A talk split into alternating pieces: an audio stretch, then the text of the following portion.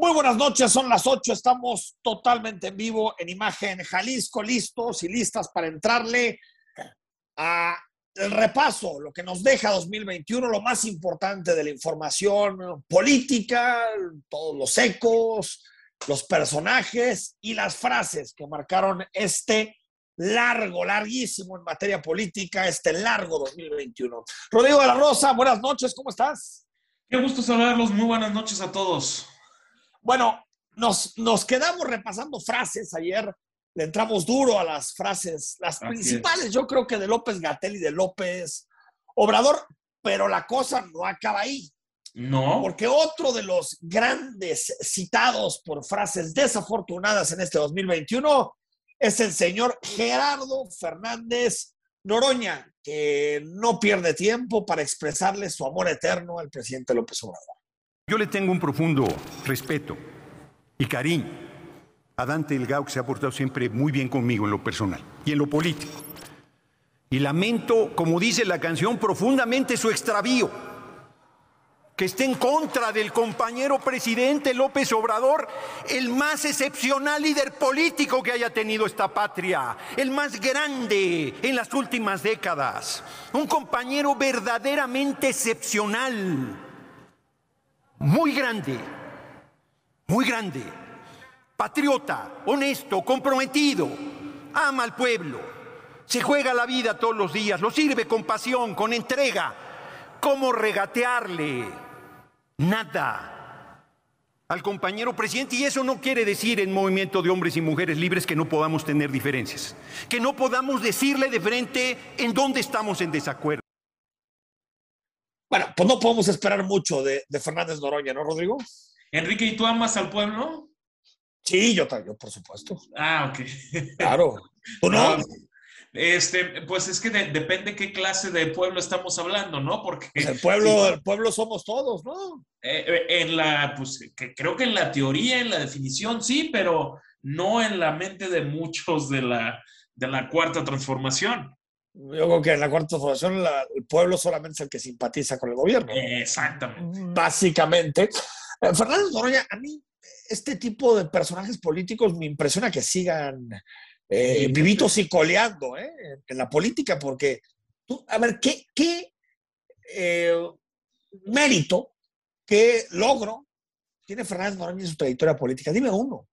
Hacerla de, hacerla de todos desde tiempos de Cedillo hasta la fecha, haber sido diputado federal de 2009 a 2012 y seguir viviendo del erario público. Más que ser un hooligan, ¿no? Un hooligan Es- parlamentario, Un- básicamente. Un, rufián de tiempo completo.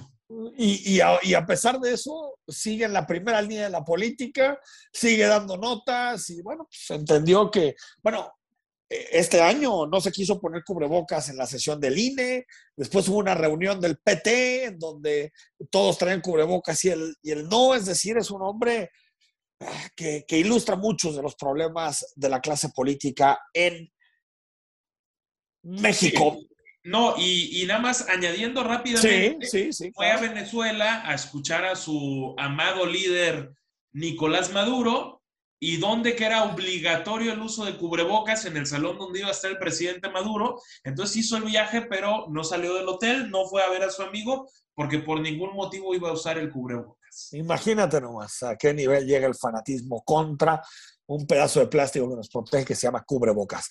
Bueno, una de las notas de 2021 no fue la elección al Congreso, donde creo que más o menos las cosas quedaron como se planteaban, tampoco las elecciones a las gubernaturas, donde también las encuestas presagiaban victorias importantes de Moreno en algunos estados. Yo creo que la nota fue la caída, la estrepitosa caída de la jefa de gobierno Claudia Sheinbaum en la Ciudad de México. Perdió más de la mitad de la capital, del bastión político del proyecto de López Obrador. Y la de siempre, Sheinbaum acusa a la comentocracia, a la prensa y sobre todo a la guerra sucia. Esta guerra sucia que vivió eh, la Ciudad de México, en donde estuvo en todo el país, pero en particular en la Ciudad de México. Eh, una guerra a través de WhatsApp, a través de llamadas telefónicas, a través de la televisión, de los medios de comunicación, en donde de pronto resultaba que eh, estábamos en, un, en una difusión como si fuéramos una dictadura, en el, uno de los presidentes más democráticos que ha habido en la historia de México.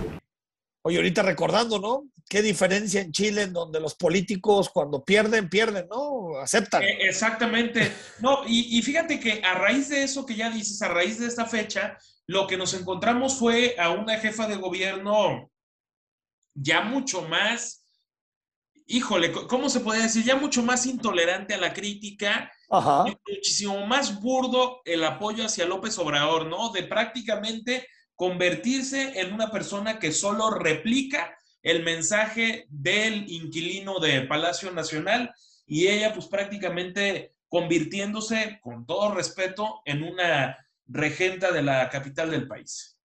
Tal cual. Y esto también, yo creo que generó tanto revuelo, esta derrota de Moreno en la Ciudad de México, porque yo creo que dentro de muchos morenistas, ellos creen que la Ciudad de México les pertenece, Rodrigo.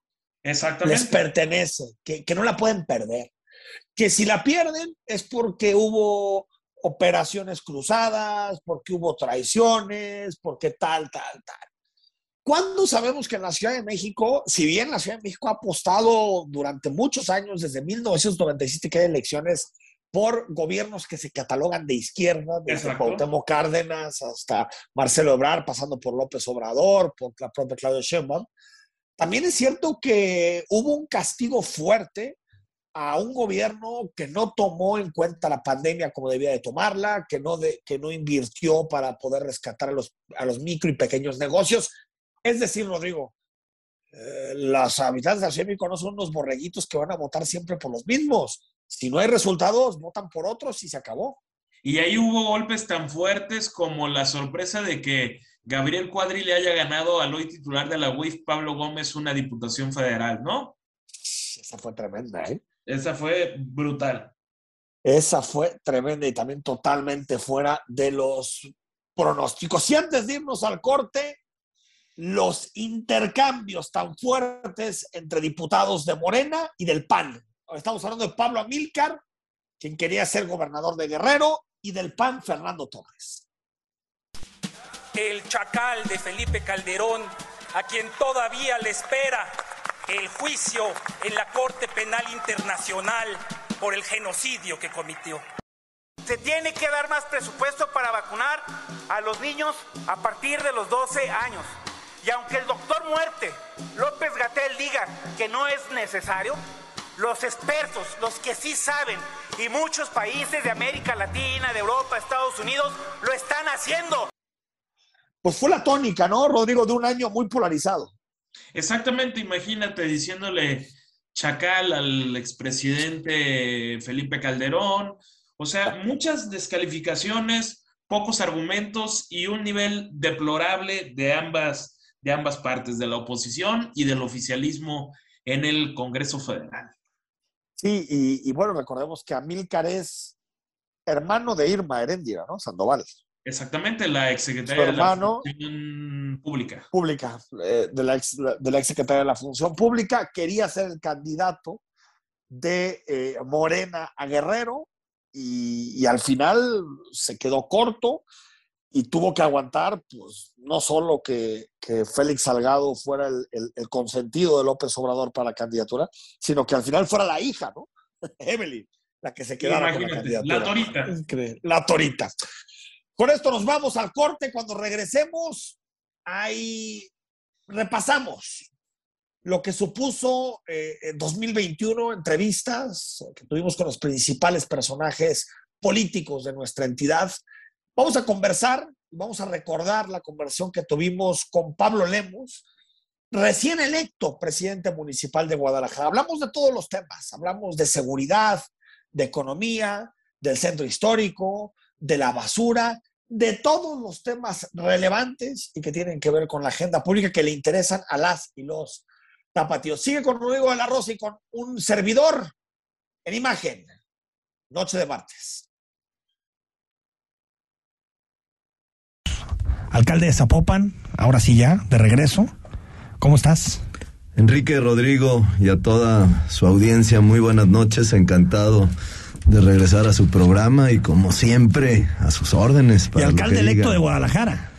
Y desde hoy ya en funciones nuevamente en Zapopan y alcalde electo de Nada de Guadalajara. Tlaquepaque, nada de Tlajomulco, no, solo Guadalajara y Zapopan. Tonalá tampoco. Nada, solamente esos dos. Estamos muy contentos de regresar a Zapopan, de verdad se los digo. Se me puso la Es la, es, es la gira del adiós, ¿no? Está, es que estaba viendo antes de llegar la, la publicidad que tienes, ¿no? De gracias Zapopan. Bueno, pues es, Es, que hay es que... como, como el cantante, ¿no? Que se despide gracias. Yo, yo creo que una de las cualidades de cualquier ser humano es eh, tener gratitud y claro que tengo muchísima gratitud por todas las eh, personas que apoyaron este proyecto en Zapopan y bueno, pues eh, regreso a darles las gracias y a cerrar con broche de oro estos seis años. A ver, hay muchísimos temas, Pablo. ¿Por dónde Muchísimos quieres temas empezar? para platicar. A ver, de Iconia. Yo te pregunté en campaña del tema. Y me dijiste, vamos a apretar a, la empresa, a la desarrolladora de esto que se le llama el plan maestro de, de Huentitán y en particular de Iconia. ¿Ha cambiado algo tu postura en torno al tema de Iconia después de todos los sucesos que han pasado en estas últimas semanas? Bueno, evidentemente vamos a apretar a la empresa sí en hacer las obras de contraprestación establecidas en el contrato, pero he solicitado ya también los términos de la modificación del fideicomiso para poder eh, fijar un posicionamiento amplio. No ha estado fácil estos días porque se nos ha cargado la chamba entre una cosa u otra, ¿no? Ejemplo, se nos vino encima la situación de la ampliación de la concesión de CAPSA, eh, y bueno, pues eh, fue solicitar lo que se aprobó en el Pleno del Ayuntamiento de Guadalajara para poder establecer un posicionamiento que ustedes lo conocieron ayer por la tarde noche y del que podremos conversamos. un poco más adelante. Lo mismo voy a hacer con Iconia para investigar qué fue lo que sucedió para eh, tomar una decisión de cuál va a ser el planteamiento futuro. Sin Pero embargo, no hay modificación en obligar a que la empresa cumpla con son- la contraprestación que ha dado. Que son los 600 y tantos millones que Es debe correcto, invertir. Y es que correcto. según la empresa ya ha invertido poco más de 300. Yo no Esa tengo no conocimiento de cuáles han sido esas inversiones. Precisamente quiero revisarlas. Pero lo que garantizo es que el Parque Huentitán se va a hacer Pero no tal hay y como manera- está eh, establecido en el ¿Cómo se propio convenio.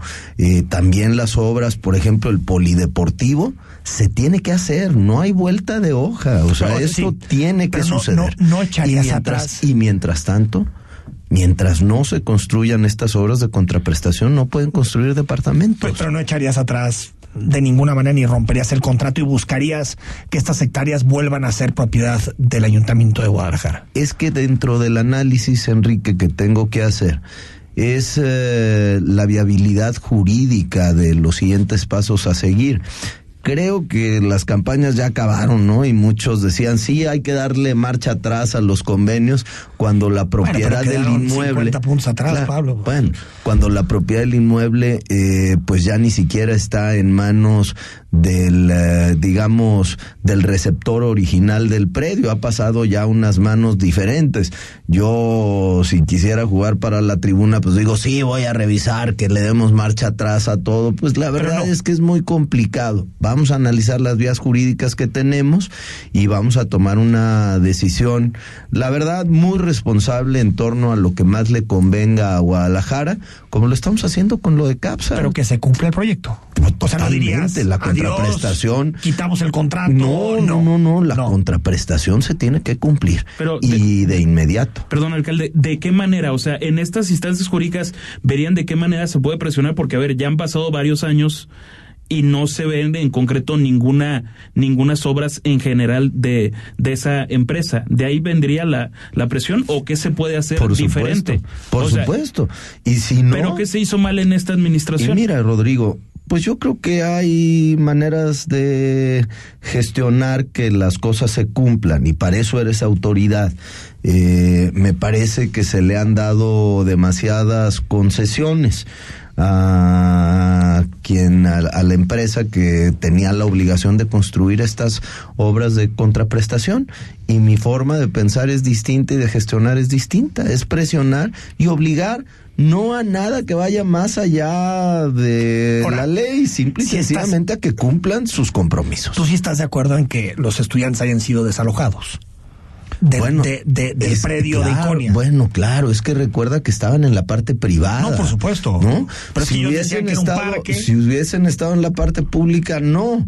Pero estaban en un lugar donde estaban cometiendo un delito que se llama despojo. Entonces, ¿tú estás de acuerdo en que se haya utilizado así a la fiscalía para sacar a los chavos? Bueno, pues yo, que, yo lo que creo es que los chavos nunca debieron de entrar a la parte privada. Es más, nunca se les debió haber permitido el acceso. Oye, a ver, hablando ya de CAPSA, eh, Pablo. ¿Por qué estás en contra de la ampliación de la, de la, concesión? Creo que son 15 años, ¿no? De ampliación de concesión a CAPSA por parte del Ayuntamiento de Guadalajara. A ver, eh, Rodrigo Enrique, no es que hayan cambiado las reglas, ojo, cambió el juego. Esa ampliación de la concesión en años, en tarifas, en eh, apoyos, tenía que ver con una realidad que se llamaba el centro circular de Tala, ¿no? Y todo bueno, estaba diseñado para eso. Sí, cerrar Laureles. Y... En el momento en que el gobernador toma la decisión el viernes pasado de cancelar Tala, pues la situación aprobada en el Pleno del Ayuntamiento de Guadalajara queda sin efecto. Es decir, no es que hayan cambiado las reglas, cambió el juego. El panorama es completamente distinto. O sea, te quiero entender, en este ¿tenía sentido la ampliación de la concesión? Partiendo ah, del modelo de Tala. Ahí te va. De, de gestión Esto, de la qué, basura. Qué bueno que me lo preguntas, porque esto sí es bien importante para que lo entienda la ciudadanía. El modelo de ampliación de la concesión a 15 años aprobado hace, no recuerdo, 10 Pasada, días pasada, ¿no? o por ahí, eh, tenía que ver con que hoy se tira en Laureles en un predio propiedad del municipio de Guadalajara, pero se, que se encuentra ubicado en Tonalá.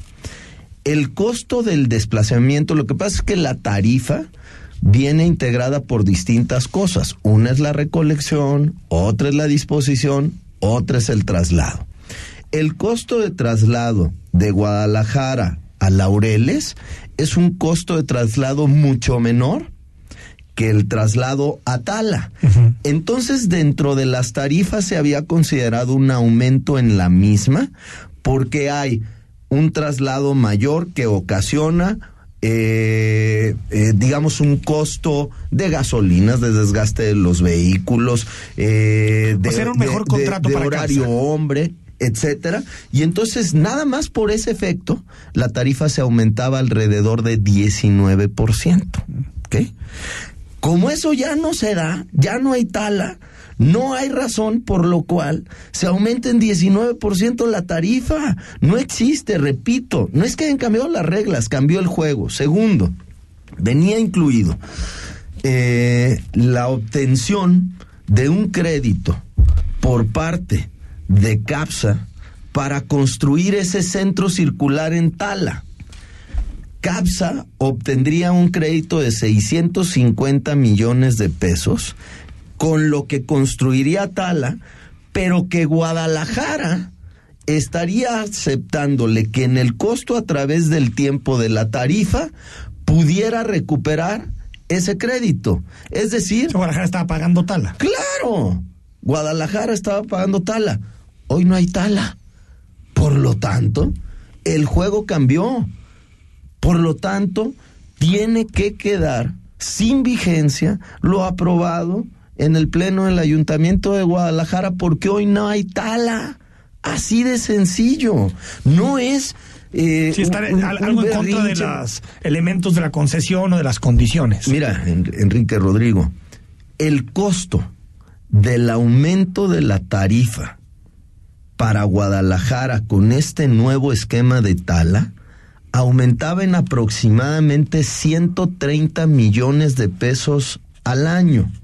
Esto es, digamos, el diferencial que existe entre la tarifa eh, concentrada, que es alrededor de 620 pesos eh, masiva, a la nueva tarifa que son alrededor de 780, si no mal recuerdo, masiva. Si lo multiplicas por las 1.600 toneladas que tira Guadalajara todos los días, por los 365 días del año, las la calculadora de todos tus radioescuchas, no nos dejará mentir, son 130 millones de pesos.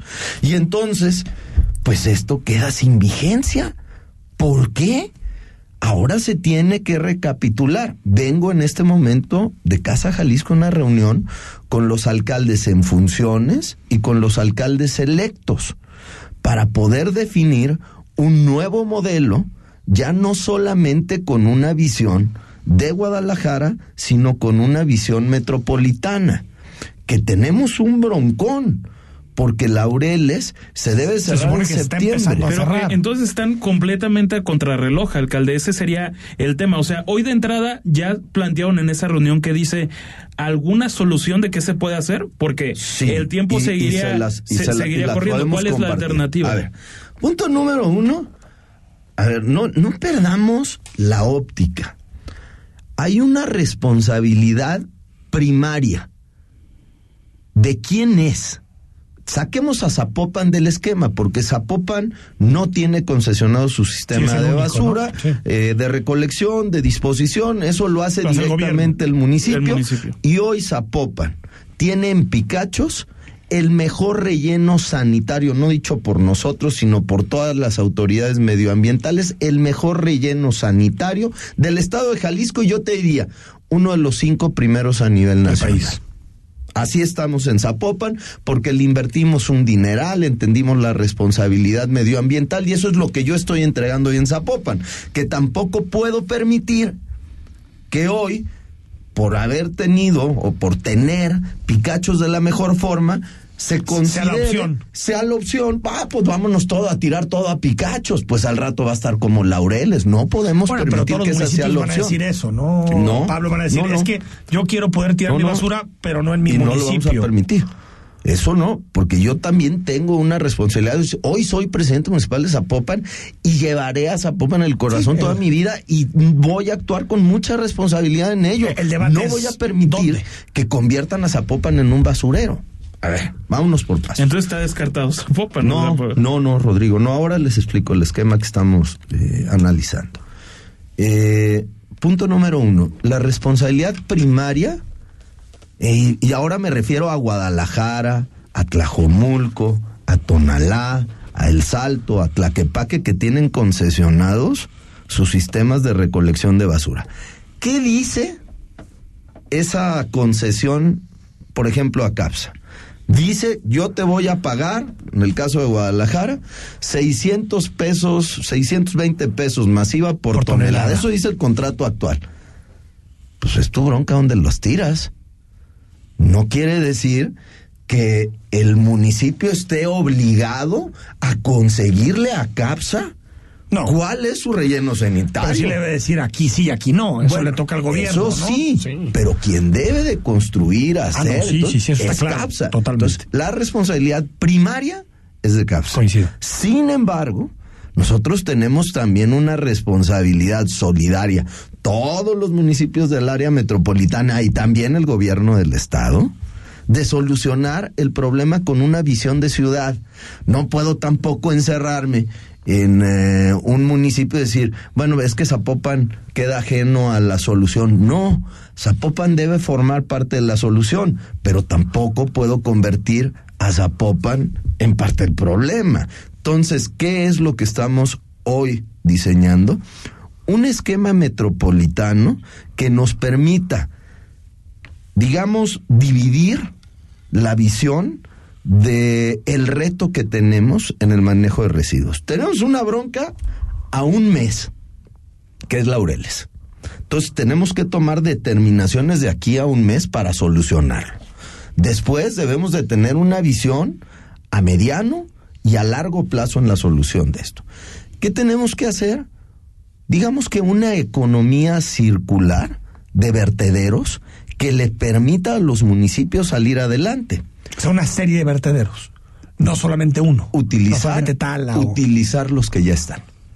En este momento como una solución de corto plazo. ¿Ajustan? Y, y permítanme decirles algo. No solamente Picachos hoy está muy bien, pero hoy Picachos no tiene la posibilidad ni en maquinaria, ni en número de, de celdas, ni en personal para poder atender a todos los municipios del área metropolitana, ni tampoco la disposición del actual presidente municipal, ni del entrante, según fue manifestada en esta reunión. Sin embargo, sí queremos ser parte de la solución y apoyar un nuevo modelo. Y ahora lo explico. Pero la segunda cuestión no es solamente la inviabilidad de Picachos de atenderlos a todos en este momento, sino es la inviabilidad financiera de hacerlo.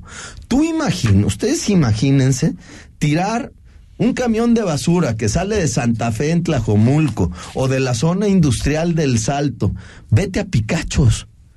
Pues se van a aventar dos horas o dos horas y media. No existe infraestructura carretera. el costo de gasolina no le sale tampoco a estos municipios. en el momento en que Zapopan le diga a El Salto o a Tlajomulco, pues fíjate que la tarifa de disposición es de 300 pesos por tonelada. No, pues no me alcanza. quiebra el municipio. ¿No? Quiebra el municipio. Déjame al corte, Pablo. Déjame al corte. Entonces vamos bien con eso, ¿va? 8 de la noche con 18 minutos. Volvemos, seguimos hablando de la basura y de muchísimos temas más. Estamos conversando con Pablo Lemos, que es ya alcalde en funciones. Hoy volvió a, su responsabilidad. Es el último mes como alcalde de Zapopa, para después el primero de octubre ser el alcalde de Guadalajara. Y Pablo, estamos hablando de el asunto de los vertederos, de la basura. Y me decías que tuvieron una reunión hace escasa, escasas horas y todavía no hay una solución como tal. Hay la, la idea entre los alcaldes actuales, los salientes, de ponerse de acuerdo en un modelo metropolitano, ¿no? Sí, es más, no, no fue hace unas horas, fue hace unos minutos. me vine de casa Jalisco Ahora sí la entrevista. sí, sí, caliente. Existe una voluntad y un acuerdo entre los alcaldes en funciones y entrantes eh, de solucionar el problema con una lógica metropolitana. Hoy ya tuvimos grandes avances, hubo muy buena voluntad eh, de todos los actores e incluso también la voluntad del gobierno del estado de entrarle con una parte. El propio gobernador me habló hoy en la mañana para decirme, Pablo, es una decisión de los municipios y yo estoy puesto también a meterle una lana en los acuerdos que ustedes tomen para solucionarlo de una manera metropolitana. sigue en pie. Sí, claro que sí. Sí, aunque supongo que va a ser un proceso gradual porque no se puede hacer de la noche a la mañana. Efectivamente, tiene que ser un proceso gradual, eh, pero claro que el eh, cierre de laureles tiene que suceder. Y, por último, para porque hay muchos temas, eh, Pablo Lemos, los alcaldes en la zona metropolitana de Guadalajara han sido muy benevolentes con CAPSA, ¿te parece?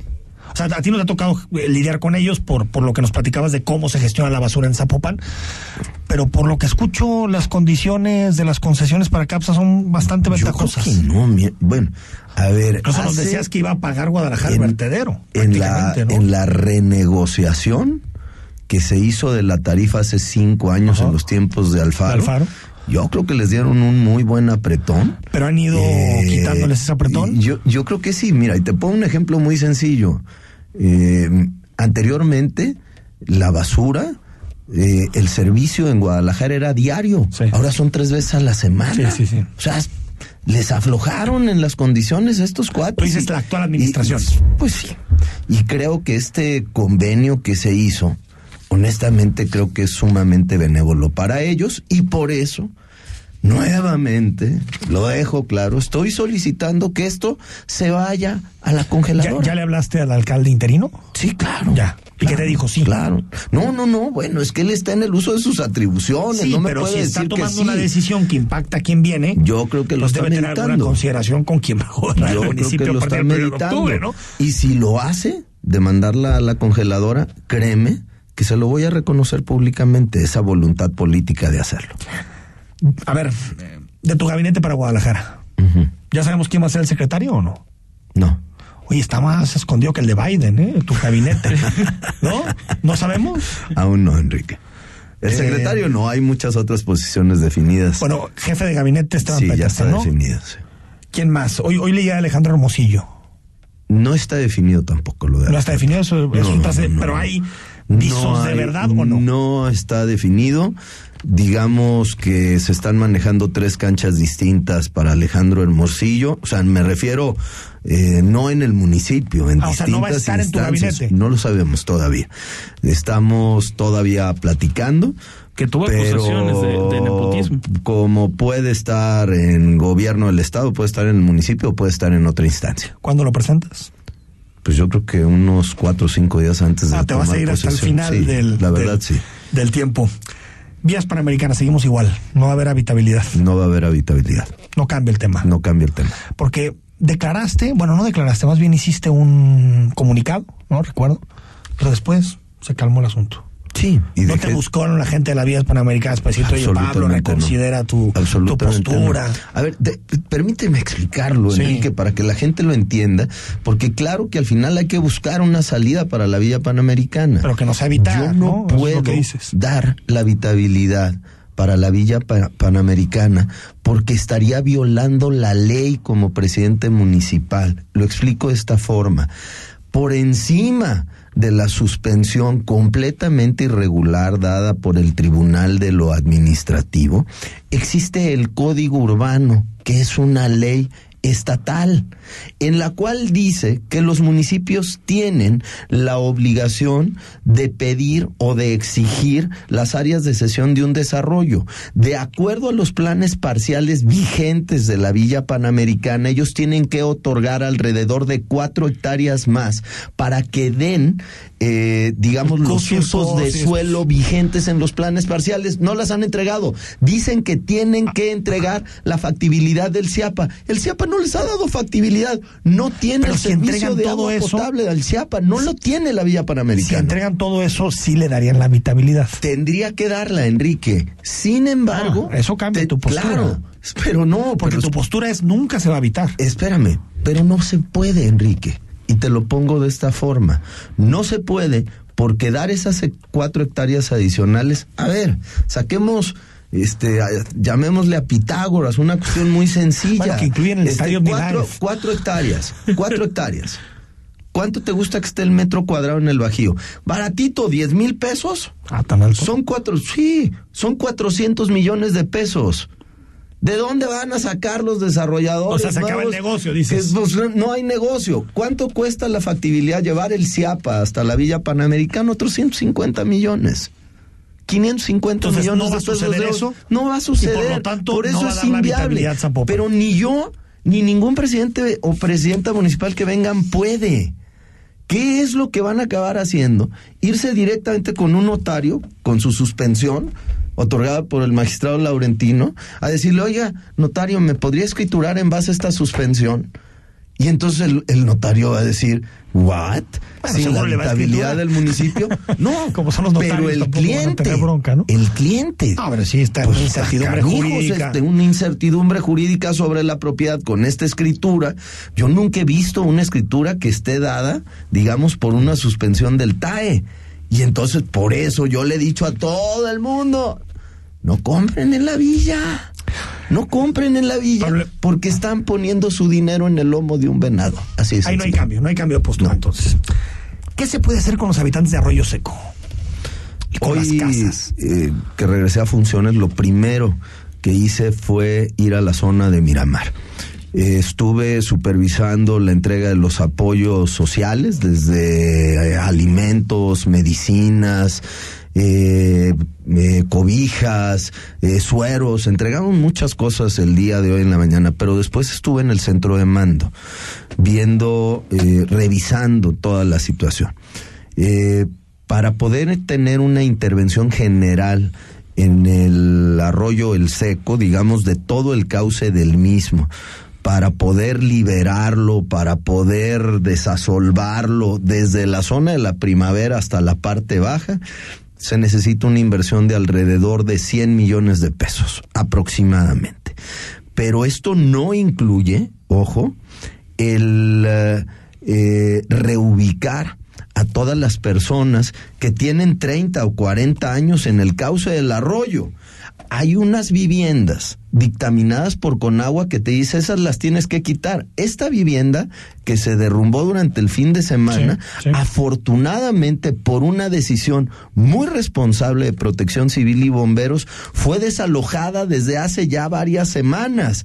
Y gracias a eso se evitó una tragedia. Imaginen que ahí estuviera habitada esa vivienda. Estaba completamente deshabitada y acordonada por Protección Civil y nadie podía entrar y afortunadamente esto evitó una tragedia. Pero si quitas a todas esas viviendas, eh, porque no puedes dejar a la gente tampoco eh, sin un techo. Entonces tienes que hacer un esquema mixto con la federación, con el Estado, de decir, tenemos, son alrededor de 82 viviendas las que tenemos que quitar De de, alto ahí. riesgo, digamos. Y eh, de alto riesgo. ¿Qué tienes que hacer o qué haría yo? Ya sea un esquema donde el municipio ponga un predio y que el gobierno federal y el gobierno estatal puedan construir esas 82 viviendas eh, y así le entraríamos las dos partes. O bien un, un, un esquema distinto, 82 viviendas.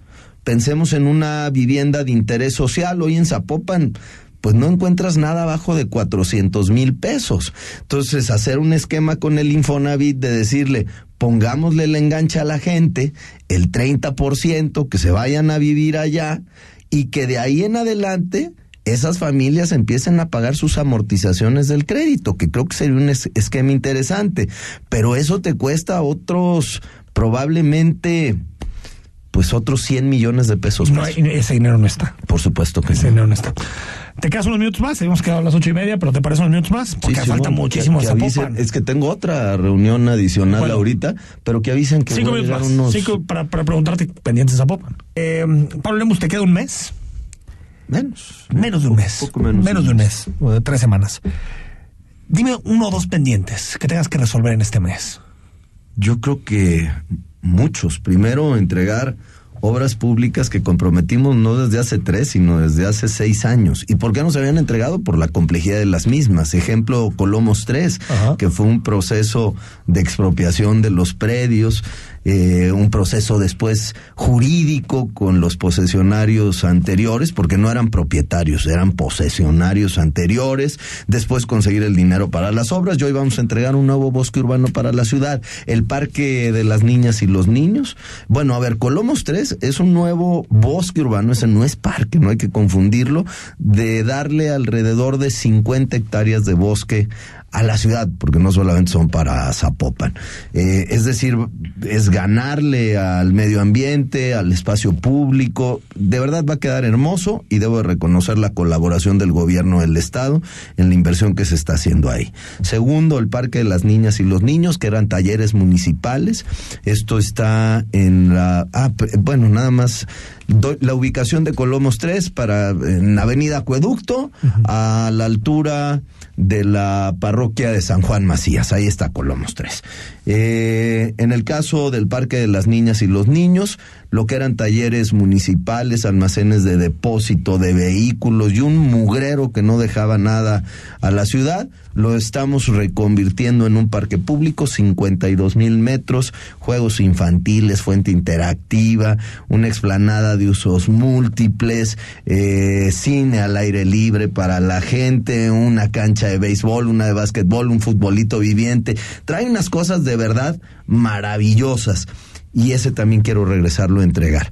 Entre los dos, podríamos hablar de alrededor de seis mil nuevos árboles para la ciudad. Es algo de verdad que es una extraordinaria noticia. Tengo otras cosas emblemáticas con las que yo soñé de unas esculturas urbanas.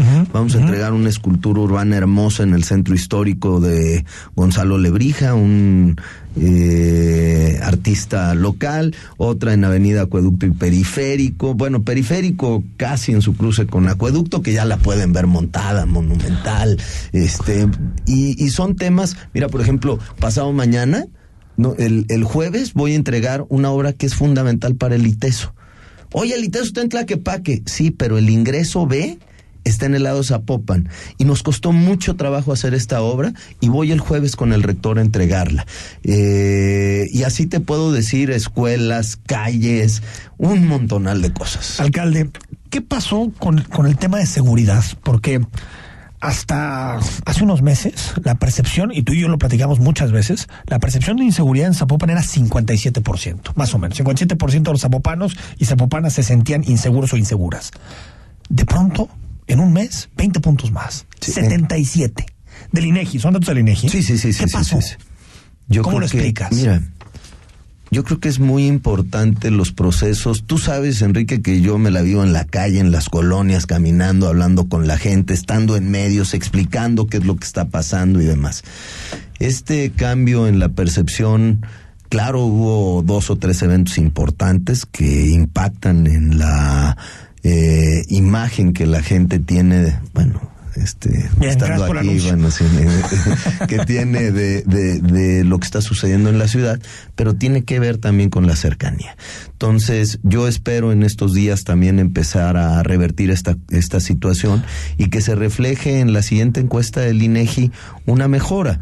Eh, el modelo, y te lo adelanto, se los adelanto, Rodrigo, Enrique, el modelo que les vamos a presentar ya entre Zapopan, Guadalajara, Guadalajara, Zapopan en materia de seguridad, va a ser un esquema novedoso que nos va, va a ayudar mucho a mejorar no solamente la percepción, sino principalmente también mejorar los índices delictivos O sea, en los dos Lo municipios. atribuyes principalmente a hechos, digamos... De alto impacto. De alto impacto. Totalmente. Porque, porque es cierto que en los indicadores no hay grandes cambios.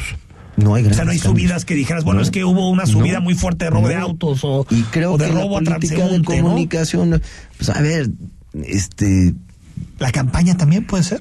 Un poquito las acusaciones. puede ser también un poco Enrique Hablemos, ¿cómo, cómo es la relación de Lemos con Raúl Padilla? de comunicación, de respeto. En este conflicto, desde tu punto de vista, ¿quién tiene la razón? Enrique Alfaro o Raúl Padilla, en lo que están diciendo. Uno que dice hay que es museo, otro que dice no, mejor Yo creo hospital. que parte y parte. Eh, sin embargo, yo creo que hay cosas muy lógicas como lo que planteó el gobernador y yo estoy de acuerdo de reasignar los recursos eh, en este momento al hospital civil porque ante la emergencia sanitaria que estamos viviendo, pues evidentemente se necesita más terminar un hospital que un museo de ciencias ambientales. Sin embargo, yo- otra vez, yo como presidente municipal le apuesto a la red de museos en Zapopan. Y para nosotros el Museo de cierto, Ciencias, ese tema del- que es del Museo de. Ciencias Sí. Ambientales es muy importante para el municipio y para la cultura de toda la zona metropolitana de Guadalajara y tenemos que encontrar la solución de que en el presupuesto del próximo año encontremos los acuerdos que le permitan eh, al Museo de, de Ciencias Ambientales tener, eh, eh, digamos, los recursos para terminarlo. Que sería hasta 2023, ¿no? 22. Dos- ¿no? 22, 22. Ok. Eh, 22. dos- 2022. O a menos para de que traigas información, año. No, no, Rodrigo, no, que no nos has sí, sí, sí. compartido. No, no, no, No, no, pero el próximo año. Yo creo que se pueden encontrar este, O sea, pero el estas próximo año se podría soluciones. seguir construyendo. Miren, yo de verdad se los digo, a mí me gusta ser parte de la solución, nunca parte del problema. Y Yo lo que he tratado de hacer es eh, encontrar las vías que, pues, eh, solucionen, digamos, esta situación. Pablo Lemos, te dejamos ir porque Muchas tienes gracias. compromisos y pronto volvemos a platicar. Ya no sé si como alcalde de Zapopan o como alcalde de Guadalajara, pero Pues depende más de ustedes, de cuando me inviten, yo con mucho gusto Rápidamente. ¿ya no hay temas le- legales para tomar posesión de, Ah. de, de Guadalajara? No, el, bueno, sí, bueno, sí, no. Este- O sea, sí, pero no. No, no, la verdad es que no. El, el tribunal eh, regional decidió el jueves de la semana pasada rechazar la impugnación. Es- Esta es así como la canción aquella de, ¿no se llamaba una? El mal perdedor o Sí, algo ¿no? por el estilo. Les ganamos por más de 120 mil votos, 20 puntos porcentuales y siguen impugnando tanto Lomelí como, Como perder el Morena. partido 5-0, ¿no? Cuando el Atlas y perdía con las Chivas impugnarlo, ¿no? 5-0. O echarle la culpa al árbitro, ¿no? Perdiste 5-0 y todavía andas culpando a otros. Entonces ya no hay La tema. verdad, Pero bueno, es tarde o pues, temprano, Por ¿no? supuesto Tarde o que no hay tema. Ahora, no dudes, ¿eh, Rodrigo? Que Enrique, que, que quieran seguirle rascando por la vía jurídica. Saben que en la cancha de los votos y de la calle nos hacen los mandados. Ayer, hoy y también mañana. Mañana, mañana. ¿Qué será mañana? Gracias, Pablo nos Gracias por venir. Muchas gracias por Al corte, toda la información esta noche en imagen. Seguimos en imagen, Jalisco, gracias por acompañarnos. Y bueno, estamos ahorita en días con un poquito de menos trabajo, días de descanso, de relax. Y siempre es bueno tener alguna recomendación de cine, alguna serie que puedas ver en, tanto en el cine como en plataformas, como en cualquier medio que tengas para poder disfrutar del cine. Y como todo el año, recibimos a mi tocayo, Enrique Vázquez, para que nos dé sus recomendaciones. Tocayo, buenas noches, ¿cómo estás? Listos ya para la recomendación, Tocayo, no sin antes saludarte con gusto a ti y a tu auditorio. Y antes que pase más tiempo y con la cantidad de cosas importantes y pendientes que están llegando a la pantalla grande y a las plataformas, no quiero dejar pasar la oportunidad de platicar desde la opción que llegó a la plataforma Disney Plus desde la última semana de noviembre pasado y me refiero al documental biográfico Becoming Cousteau en torno al cineasta e investigador Jacques Cousteau, aunque en realidad habría que agregarle a estas dos facetas de la vida de este señor también los títulos de inventor, investigador, activista, ecologista y finalmente, como lo mencionan en una parte del documental, explorador, quizás un término que apenas abarca la infinidad de obras y trabajos que hizo en diferentes rubros, sobre todo centrándose en el mundo subacuático alrededor del mundo. Como ocurre en casi todos los trabajos biográficos en torno a figuras importantes de cualquier índole, Becoming Cousteau no está exento de destacar los logros importantes de la carrera del explorador, sino también se toma suficiente tiempo para hacer un recorrido por el doloroso camino familiar en el cual incluso perdió seres queridos a los que posteriormente vivió entregado por la falta de tiempo y atención que necesitaban en su momento cuando él se enfrentaba a diferentes proyectos de investigación. Mucho tiempo estuvo en la televisión estadounidense y acostó con programas en donde mostraba las maravillas encontradas bajo el mar con cámaras, lentes y objetivos que fueron revolucionarios en su momento y que él ayudó de alguna manera a fabricar y a diseñar, además de un equipo de navegación y adaptaciones a sus embarcaciones. La directora Liz Garbus es quien se encarga de este documental y con respeto aborda la vida de Cousteau que incluso consiguió ganar en su momento un premio en el Festival de Cannes con un trabajo que irónicamente él siempre rechazó calificar como documental. Becoming Cousteau está disponible en Disney Plus y de verdad les recomiendo dedicar esos 90 minutos a explorar la vida de este personaje. Es la recomendación de hoy, los espero el próximo viernes y mientras tanto pueden encontrarme en Twitter como arroba Enrique Vázquez, bajo. Gracias. Hasta aquí llegamos, te espero mañana en Imagen Jalisco junto con Rodrigo de la Rosa para analizar todo lo que nos deja la actualidad, la información, el análisis y el debate. Soy Enrique Tucen, que pases muy buenas noches.